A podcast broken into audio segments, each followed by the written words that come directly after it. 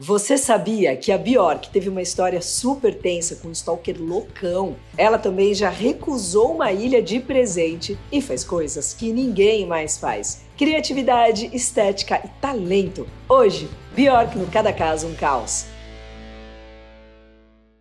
Olá, eu sou a Luca, tô mega rouca aí, já deu pra perceber, né? Mas vamos que vamos, sou locutora da Rádio Rock, faço estágio em psicologia e por aqui a gente une esses universos, né? Música e psicologia. Tudo feito com Rafa Bolo, da Pombo Produções. Aê, Rafa! E hoje tem a participação da belíssima, super fofa, querida, profissa, gente fina, a psicóloga Aline Carpigiani Ribeiro. A Bjork nasceu no dia 21 de novembro de 65 na capital gelada da Islândia. Como os nomes são assim impronunciáveis, né, pela sequência de consoantes, eu vou chamar de o pai e a mãe. O pai era líder sindical e eletricista. A mãe, depois de ralar na função ali de dona de casa com o marido que fazia nada em parceria, ficou de saco cheio e mandou ele passear indo morar com a Bjork ainda bebezinha assim numa comunidade, abraçando tal um estilo de vida hippie além de entrar de cabeça no ativismo feminista. Desde sempre, a música fez parte da vida da pequena Bjork. Além de crescer com o padrasto que era guitarrista, ela morava com um monte de hippie cabeludo que passava o dia ouvindo Hendrix, sabe, nessa pegada. Quando ia para casa do pai, ficava fritando nos jazz com ele e os avós. Com cinco aninhos, entrou na escola de música, tinha aula de piano, flauta, música clássica, enfim, um monte de coisa. Além de absorver tudo isso, ela curtia também fazer esse intercâmbio das tribos. Então ela levava levava o disco do Hendrix pro pai ouvir, de lá levava os discos de jazz para a escola de música. Desde pequena ela entendia a música como uma coisa só. Jazz, rock, clássico, não importa. Para ela era a mesma coisa. Durante um recital ali na escola, um professor gravou a Biorquinha Pititinha cantando e mandou a fita para uma rádio local que tinha um programa ali de talentos. Geral ficou assim de cara quando ouviu a voz da pequena e logo a voz dela estava percorrendo o país todo. Isso foi uma ponte ali, né, para que conseguisse a primeira canetada aos 11 aninhos de idade para gravar seu primeiro disco. Apesar do sucesso, né, que o disco fez, ela conta que não estava muito afim de fazer esse sucesso todo não. A mãe que deu ali uma insistida. Segundo a Bjork, ela falou: "Acho que ela não entendia o impacto que a fama podia ter no psicológico de uma criança", fecha aspas. Mas ela amava o estúdio, por ela ficava lá naquele lifestyle, nesse ambiente assim de estúdio, fazendo disco atrás de disco. Mas quando os figurões da gravadora quiseram fazer outro álbum, ela falou: não, eu quero tocar uma banda com a molecada da minha idade. E lá foi ela, maravilhosa, com seus 14 anos, montou uma banda punk com mais três meninas da escola e ela, ó, tocava batera. E em paralelo compunha sons no piano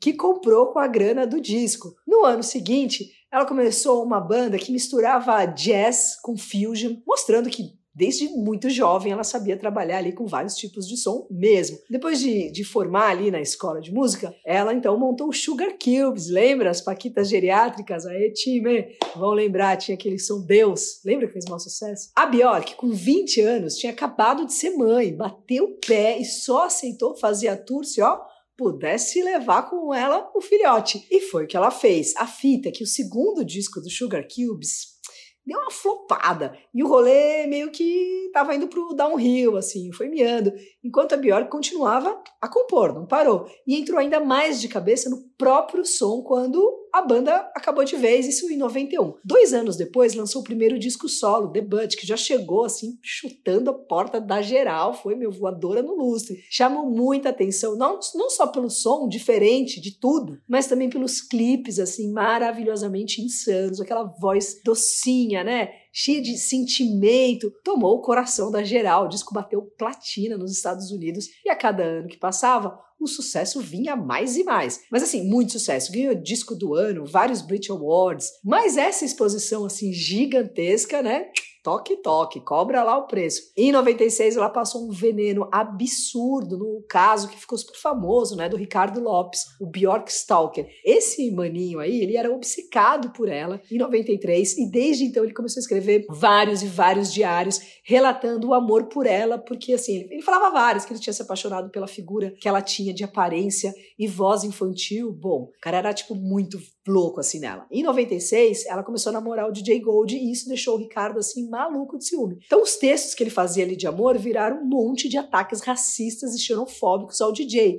E o ódio saiu do papel. O Ricardo ficou nove meses estudando uma forma de atacar a Bjork. E no final ele fez uma carta bomba, tem noção? Projetada para jorrar ácido no rosto dela. Um detalhe, tudo isso documentado em vídeo em mais de 18 horas. O Ricardo colocou a carta no correio, voltou para casa e botou para gravar um último vídeo super perturbador, assim. Nesse vídeo, ele raspa a cabeça, pinta o rosto inteiro de vermelho, com um clipe da Bjork rolando assim de fundo. Quando a música acaba, sabe o que ele faz? Esse Ricardo, ele pega um 38 e atira na própria boca. Um negócio, assim, chocante. A polícia conseguiu interceptar a carta no último segundo, quando estava chegando na mão da Bjork, porque o corpo do Ricardo foi descoberto pelo mano do apartamento de baixo, que viu sangue pingando do teto dele quatro dias depois. Esse negócio surreal. A polícia foi até lá, viu o corpo, os diários e as fitas e entendeu o que estava acontecendo a tempo de impedir uma tragédia ainda maior. A Bjork ficou assim, tipo,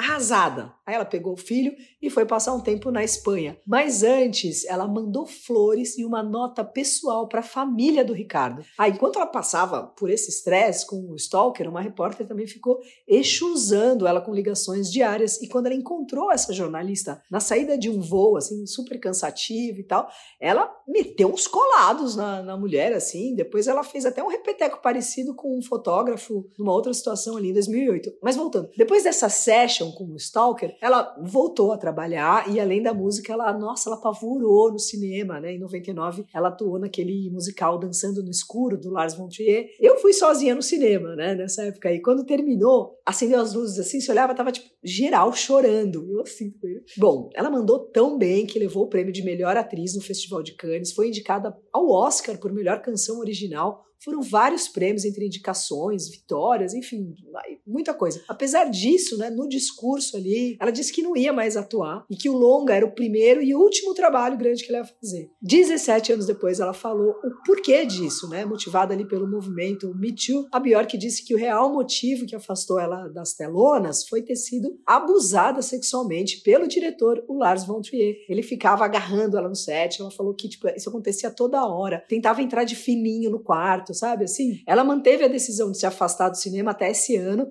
e voltou a atuar no longa O Homem do Norte. Ali por 2012, passou por outro período tenso, assim, numa sequência de backhands da vida, assim. Ela quase perdeu a voz e precisou operar as cordas vocais, se divorciou do segundo marido. A mãe sofreu um ataque cardíaco e ficou uma semana em coma. Foi, assim, uma porrada atrás da outra, mas nas palavras da própria, abre aspas, foi um período bem dramático, mas também muito feliz, fecha aspas. Ela transformou no disco Vunicura, né, que é considerado um dos melhores da carreira da Bjork, e ela continua sendo aí, uma das maiores e mais completas artistas da nossa época. Ela é a tradução de metamorfose ambulante, né? Ela já fez de um tudo mesmo musicalmente e visualmente. A Bjork é aquele tipo de artista que transpira a arte por todos os poros, né? Faz questão de que os novos trabalhos sejam completamente diferentes ali de tudo que ela fez, como ela mesma disse, se esperam que eu faça alguma coisa, é justamente essa coisa que eu não vou fazer. Ela conta que quando pequena tinha o sonho de ter uma ilha e ficar para sempre lá isolada ouvindo os passarinhos, as ondas batendo nas pedras e compondo seus sons ali, sem ter encheção de saco de ninguém, sem se importar se alguém ia ouvir ou não, se ia gostar, se não ia gostar. E esse sonho quase virou realidade. Em 2000, o primeiro-ministro da Islândia subiu um decreto que dava para ela, assim mesmo, de presente, uma ilha inteira em reconhecimento a tudo tudo que ela fez pelo país. Mas ela falou: não, eu não quero, não, muito obrigada, fique com você. Quem recentemente lembrou dela no Instagram foi o nosso querido Milton Nascimento, que conheceu a Bjork em 98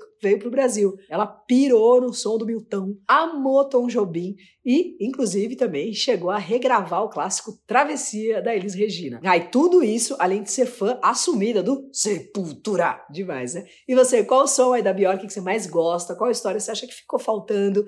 Manda aqui pra gente nos comentários. E vamos ver a Aline Carpigiani Ribeiro, psicóloga clínica na abordagem Gestalt Terapia, com uma pegada social ali. Ela é demais, canta muito. Fala aí, Li. Oi, Luca. Oi, pessoal, tudo bem? Hoje eu vou falar com vocês sobre stalking, né? Que a Bjork viveu isso lá na década de 90. O termo surgiu na década de 80 e significa perseguição em português, mas a gente está falando de comportamentos que já vem aí acompanhando a humanidade há muitos anos e se adaptando às nossas formas de se comunicar, às novas tecnologias de relação que estão aparecendo. Embora a gente não tenha como definir um tipo específico de personalidade que comete esse ato ou um diagnóstico único para esses indivíduos, a gente tem sim comportamentos padrões. Uma das características mais marcantes do stalker é a obsessão por esse indivíduo, que ele persegue insistentemente mesmo com a negativa. Muitas vezes a gente está falando de pessoas que têm o seu contato com a realidade e consigo mesmo bastante fragmentado. A vítima do stalking vira mais do que alguém que a pessoa gosta ou admira e vira assim um objeto de idealização onde se projeta todas as fantasias, que também estão dizendo respeito a essa relação íntima que o stalker tem consigo mesmo. A projeção é um mecanismo de defesa que coloca no outro, no externo, questões nossas íntimas que a gente não dá conta por exemplo, nossas frustrações, nossos fracassos, nossos desejos, medos e questões que a gente às vezes nem reconhece na gente. No caso do Ricardo Lopes com a Bjork, esse jogo projetivo a gente também pode observar em vários momentos. Inclusive, a gente pode observar o comportamento obsessivo dele, né? Quando ele passa anos escrevendo mais de 800 páginas sobre essa relação que acontecia na cabeça dele. E a gente vê toda essa idealização se rompendo quando a realidade atravessa suas fantasias no momento que a Bjork aparece namorando o DJ Gold, que também vai virar objeto de projeção com os ataques de ódio racistas e xenofóbicos. Nesse caso, como tantos outros, né, ele chegou num ponto extremo. O Ricardo tira a própria vida e atenta contra a vida da Bjork. E a gente está falando de uma época em que a tecnologia estava muito ali primitiva, no seu começo, né, bem limitada, diferente de como é hoje. E com as redes sociais, esse fenômeno ganhou novas ferramentas e bastante eficazes de perseguição e colocou todos nós vulneráveis. É importante dizer que diante dessa realidade em 2021 aqui no Brasil, stalking virou crime de importunação constante e assédio e da cadeia. E assim como a Bjork, no movimento de autocuidado, se reserva lá na Espanha, como a Luca disse, né? A vítima de stalking precisa de ajuda e legitimação dessas angústias que esse tipo de vivência gera, porque pode levar a estresse pós-traumático, ansiedade, sentimento de perseguição, depressão, além de colocar essa pessoa muitas vezes em risco de vida. E é muito importante buscar a ajuda de um profissional e fortalecer a rede de apoio de amigos e familiares para que a vítima do stalking tenha relações seguras que ajudem a passar por isso. E saber que denunciar é uma opção. Gente, é isso. Muito obrigada. Obrigada, Luca. Espero que a gente se veja em breve. Beijos. Valeu, Aline querida. E valeu você que assistiu até aqui. Curte música, biografia e psicologia? Então você pode ser membro do canal. E claro, o que mais ajuda também é você compartilhar esse vídeo, curtir, comentar, manda pro WhatsApp, enfim, aquele pacote completo. E me segue no Insta, Luca89FM. Valeu demais. Até semana que vem.